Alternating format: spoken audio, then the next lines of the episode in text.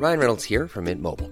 With the price of just about everything going up during inflation, we thought we'd bring our prices down. So to help us, we brought in a reverse auctioneer, which is apparently a thing.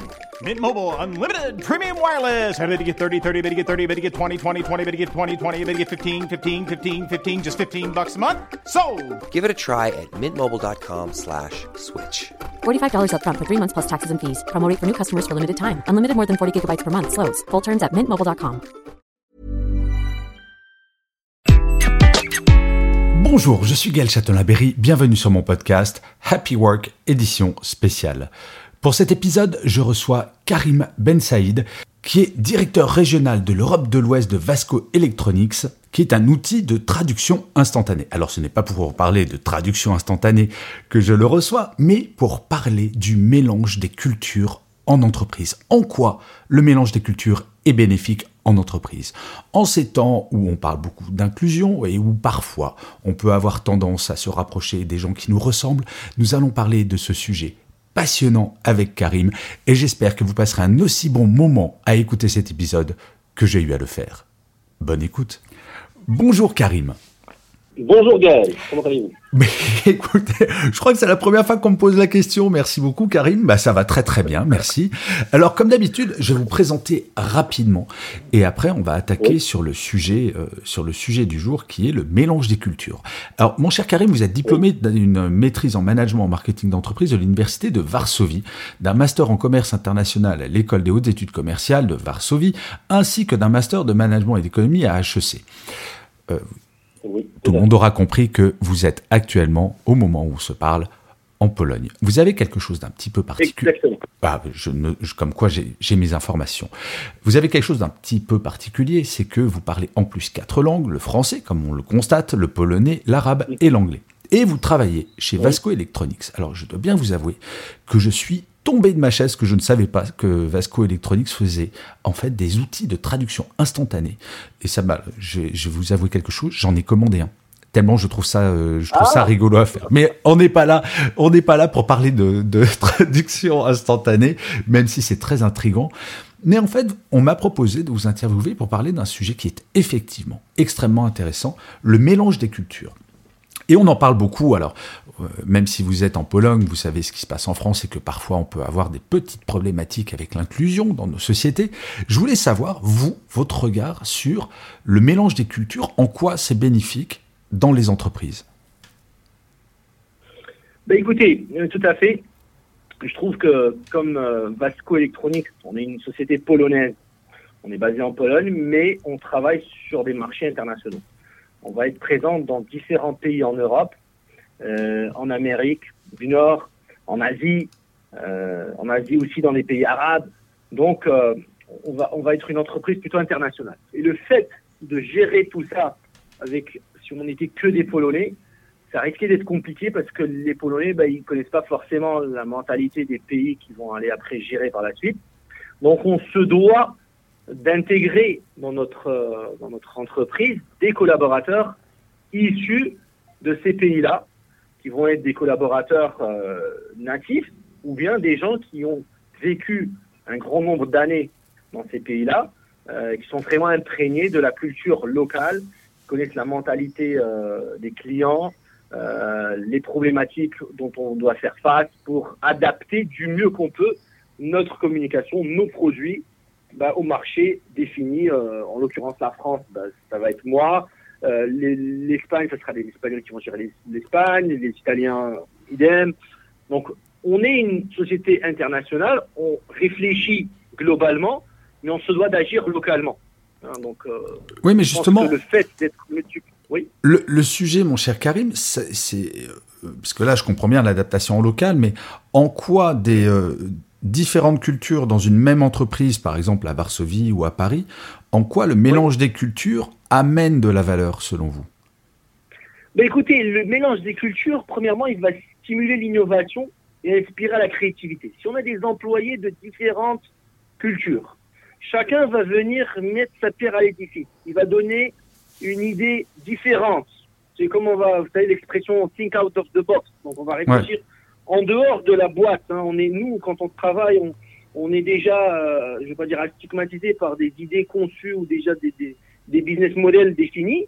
Justement, ces personnes étrangères, un petit peu au extérieur à l'environnement euh, de l'entreprise, parce qu'ils sont amenés par d'autres pays, ben, ils vont nous donner cette, créativité, cette, innovation, ce regard différent et certes qui va être plus adapté au marché qu'on va après par la suite devoir gérer. Bien sûr, bah, c'est clair que... que la différence de point de vue, ça permet effectivement de développer la créativité, mais je, vous qui êtes présent un peu partout dans le monde, est-ce qu'il y a des pays qui sont plus ouverts à ça? Parce que j'ai le sentiment, peut-être à tort, vous allez peut-être me corriger, que les entreprises, par exemple, anglo-saxonnes sont plutôt en avance versus bah, oui. la société française ou même la société polonaise qui, de ce point de vue-là, n'a pas forcément très bonne réputation. En fait, je pense qu'il joue un impact. Par exemple, en Pologne, c'est un pays où il n'y avait pas beaucoup d'émigrés à la base au début. Hein, donc, on est plus renfermé sur nous-mêmes. Et le fait d'avoir justement euh, cet aspect innovant qu'on va calquer sur les entreprises anglo-saxonnes, où on va aller dire, ben, écoutez, pour gérer un marché, il me faut quelqu'un de local parce qu'il va savoir il va m'apporter cette valeur ajoutée que je n'ai pas. Je ne connais pas mon client, je ne connais pas le pays où je vais être. Donc, il va me donner une vue différente de ce que j'ai l'habitude de faire. Donc, moi, je pense que les, entreprises qui se, parce qu'on est une start-up à la base, donc on est, on est, on est vraiment connecté, on est moderne. Donc, on est fait vraiment d'avoir toujours les meilleurs profils pour un type de travail donné ou un type de marché. Donc on va on va pas être obligé de puiser dans les ressources uniquement polonaises. Et quand on va s'ouvrir à l'international, ça veut dire qu'on peut prendre on va prendre toujours les meilleures personnes, les plus adaptées, euh, les, les profils qui vont vraiment être créatifs, qui vont ramener une valeur ajoutée, qui vont amener une nouvelle vue ou de nouvelles idées pour nous permettre de nous améliorer constamment et de nous adapter ben, en local après par la suite. Mais est-ce que vous avez plus ou moins de difficultés à le faire en fonction des pays? C'était ça ma question. En fait, j'ai l'impression que les pays anglo-saxons sont plus ouverts que certains pays. En fait, le, le, le problème qu'on a, c'est quand on, on, fait appel à des, des, agents locaux pour une entreprise comme la nôtre, ça peut être un petit peu un mauvais argument, mais c'est véridique. Le, on doit avoir une structure de, de, salaire qui devrait être équivalente par rapport au même cœur de métier. Mais on, se rend compte que, par exemple, sur certains pays, ben, le pouvoir d'achat est plus élevé, les salaires sont plus élevés, les SMIC sont plus élevés. Donc on a une disparité. Et c'est tout un enjeu aussi de trouver une bonne personne, mais qui soit euh, homogène par rapport aux autres employés pour qu'on garde un petit peu un esprit de cohésion et de... Bien sûr. Mais Karim, si vous le permettez, voilà. j'aimerais bien qu'on parle oui de façon plus large et pas uniquement de, oui. de Vasco Electronics. Moi, ce qui m'intéresse vraiment, c'est votre regard, parce que d'une certaine manière, vos produits suppriment la barrière du langage, de la langue, si oui, j'ai bien compris. Mais au-delà de ça, derrière, il y a la culture d'un pays. J'imagine oui. que euh, la culture polonaise n'est pas tout à fait la même que la culture anglo-saxonne. Moi, ce qui m'intéresse de savoir, c'est votre regard sur cette richesse-là. Sur euh, donc, vous m'avez parlé de créativité, ça, je vous rejoins complètement. Mais je voulais vraiment, et pardon d'insister sur cette question, Karim, c'est est-ce qu'il y a des pays qui sont plus ouverts à cette diversité culturelle une fois que la barrière de la langue a sauté? Mais je pense que maintenant, si on parle du pays européen, on est de moins en moins complexé. On a, on a, on a fait les tests, vous savez. Je pense, je pense que les entreprises elle, elle n'hésite plus à faire appel à différentes, différents pays, différentes nations. Vous savez, vous allez avoir dans des centres d'appel, vous allez pouvoir avoir même des hindous qui vont travailler, vu qu'ils connaissent, du moment qu'ils connaissent la langue et qu'ils ont vécu un petit peu dans un pays X, on peut très bien les, les recruter. Donc, on, commence à devenir, on, commence à réfléchir internationalement. Donc, on va aller chercher dans, dans ce, grand panel de, profils bah, les meilleurs qu'on va vouloir sélectionner pour dire voilà, ça va être plus adapté. Donc, euh, on va être mieux à l'écoute de, nos, clients ou de nos pays. Ce que, dans ce sens-là. Ce que vous Donc, dites, c'est que fondamentalement, s'il n'y a plus la barrière de la langue et si on considère oui. que la mixité des cultures est une richesse, in fine, on ne fait plus attention co-compétences et ces compétences peuvent très bien venir d'Inde, de France, de Pologne ou d'Angleterre. Oui, on s'en moque. J'en suis convaincu. Parce que, en fait, qu'est-ce qu'on veut faire? On veut donner un service toujours de meilleure qualité, être au top, être le leader. Ben, être le leader, ça nécessite d'avoir les meilleurs profils. Si après on est bloqué par la barrière de la langue, bah, on doit prendre ses profils en local. Sur certains cœurs de métier, ça peut être compliqué. Après, bon, si on a des bons profils, on va dire qu'ils parlent anglais, ils vont pouvoir communiquer. Mais vous savez, quand on est sur un marché local, le mieux c'est d'avoir un local parce que ça, ça montre qu'on est un pied dans le dans le pays, Bien on sait de quoi on parle, on arrive à bien s'adapter. Pour un exemple, moi qui parle arabe, quand on est parti au salon de Dubaï euh, l'année dernière en octobre, le JTEX, ben, quand les, les gens ils venaient sur notre stand, vous avez des Arabes, des, euh, des Émiratis, des Saoudiens, des Qataris, et quand on, on- quand ils discutaient, ils discutaient, l'équipe elle était euh, à part moi qui parlais arabe, tout le monde était anglophone. Et quand ils ont vu que moi j'étais le seul qui parlait arabe, ils ont préféré justement voir avec moi, discuter avec moi, parce que pour eux, je suis la personne la plus adaptée à comprendre leur mentalité et après pouvoir la retransférer au sein de l'entreprise. Bien sûr. Donc c'est comme euh, ils ont une, une oreille à l'écoute qui va pouvoir ben, porter leur voix et essayer d'adapter les produits ou bon c'est des traducteurs donc on va essayer d'adapter les traducteurs de complexité du marché local Mais dans, c'est- dans ce sens-là. C'est très Donc, rassurant ce oui. que vous dites, Karim, parce que si je me faisais l'avocat du diable, ça peut m'arriver de temps en temps de me faire l'avocat du diable. Je dirais, mais vos produits, en fait, euh, moi, si je suis euh, chef d'entreprise français et que je veux m'implanter. euh, Enfin non, pardon, vos produits, mon risque c'est si je suis chef d'entreprise, bah, je vais aller chercher des salariés vachement moins chers, ils vont utiliser les produits Vasco et je peux parler avec eux. Sauf que, ce que vous dites, c'est que malgré tout, même s'il n'y a pas la barrière de la langue, la culture locale reste essentielle quand même. C'est-à-dire qu'il faut avoir un oui, point tout à fait. commun. Tout à fait. D'accord. Non, mais c'est très rassurant parce que- qu'en fait, je me suis dit ça, c'est s'il n'y a plus de barrière de la langue, fondamentalement, plutôt que de payer des charges sociales, par exemple, gigantesques euh, en France, bah, je vais tout délocaliser, comme ça a été fait dans certaines Ben, industries. c'est- le, problème qu'on- que font face toujours les entreprises. Est-ce que je vais prendre des employés euh, qui vont être moins chers, peut-être moins compétents, mais qui vont faire l'affaire, euh, ou bien est-ce que je vais plutôt préférer monter en gamme et avoir des, entre, des, des, des, des- collaborateurs qui vont être issus d'un marché, qui vont comprendre la mentalité du marché, Et parce que maintenant parler seulement la langue, c'est pas c'est pas ce qui est le plus important. Parce qu'on peut dire oui à l'international on parle anglais, tout le monde en général dans les boîtes maintenant comme la Bien sûr. ben, on est tous anglophones.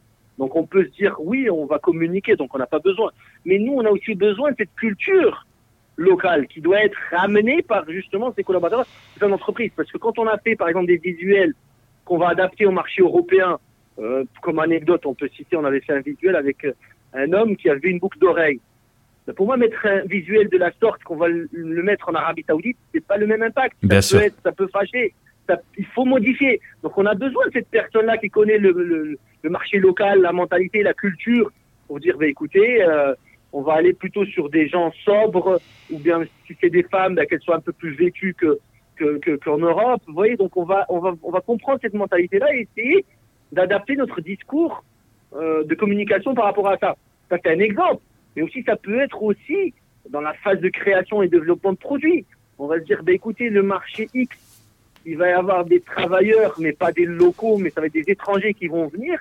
Donc on va penser à eux, c'est quoi comme type de travailleurs, qu'est-ce qu'ils font, qu'est-ce qu'ils recherchent, qu'est-ce qu'ils ont besoin, dans quel cadre ils vont avoir besoin de, traducteurs, pourquoi est-ce qu'ils vont avoir besoin de communiquer avec les, les entités dans le marché, dans le pays où ils sont. Donc tout ça, on commence, quand on connaît cette culture, on arrive mieux à y répondre. Et- Je comprends. c'est le fait justement qui, qui nous donne un grand avantage quand on, quand on est international, quand on est multiculturel.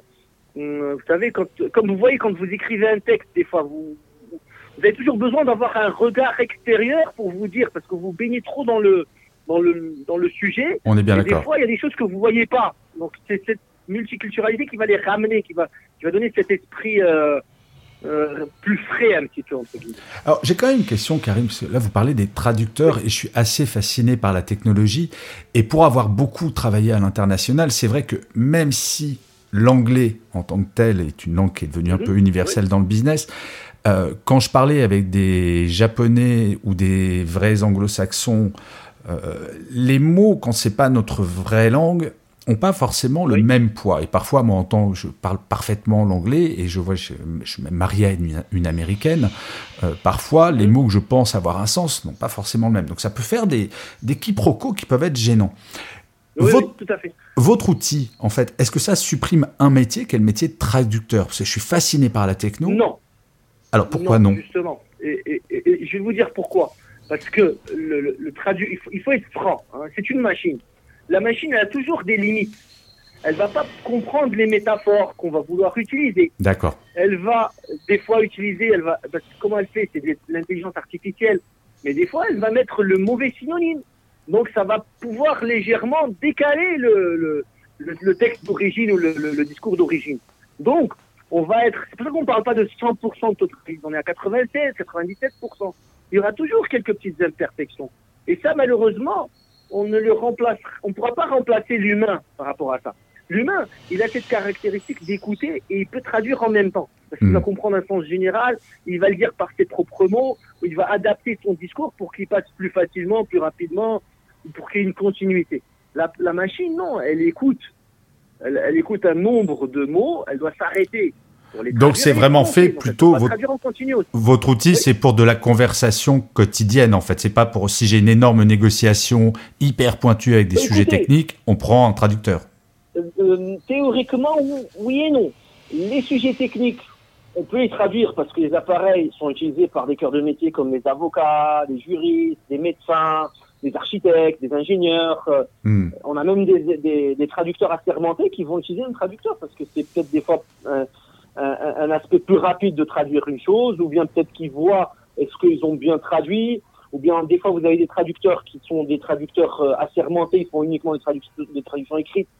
Peut-être la langue, ils ont un accent, ils ont peur de, ouais. de parler, des fois de prendre une parole. Donc ces appareils-là vont leur permettre de traduire euh, ou de ou s'exercer à la parole, par exemple, euh, de, de construire correctement des phrases, parce qu'on on va voir si on a bien prononcé une phrase, ben, elle a été traduite fidèlement et retraduite dans une langue.